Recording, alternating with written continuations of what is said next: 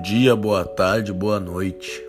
Eu sou aluno da Escola Estadual Dom Aquino Correia.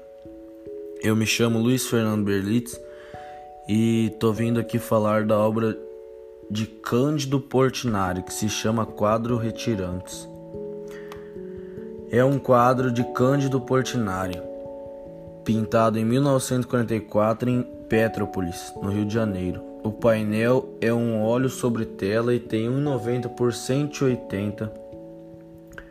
Faz parte do acervo do Museu de Arte de São Paulo e retrata uma família de retirantes, pessoas que se retiraram de uma região para outra em busca de condições melhores de vida.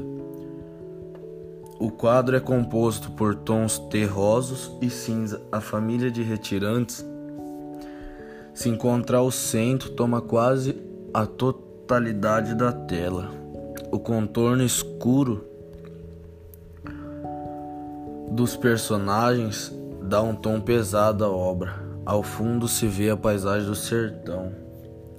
Podemos observar também que o chão é duro, com pedras e ossos espalhados, e a única coisa que se vê no horizonte é o contorno quase indistinto de uma montanha. O horizonte é claro, mas o céu é escuro e cheio de urubus que rodeiam a família como só esperassem a morte deles. Há cinco crianças na pintura. Duas estão no colo e as outras três em pé. Uma das crianças no colo é grande, porém muito magra, aparenta até ser raquítica. As pinceladas escuras ao longo da figura dão a impressão de que ela é feita apenas de ossos. O tamanho da barriga desproporcional ao resto do corpo talvez possa indicar que a criança tem alguma doença, como barriga d'água.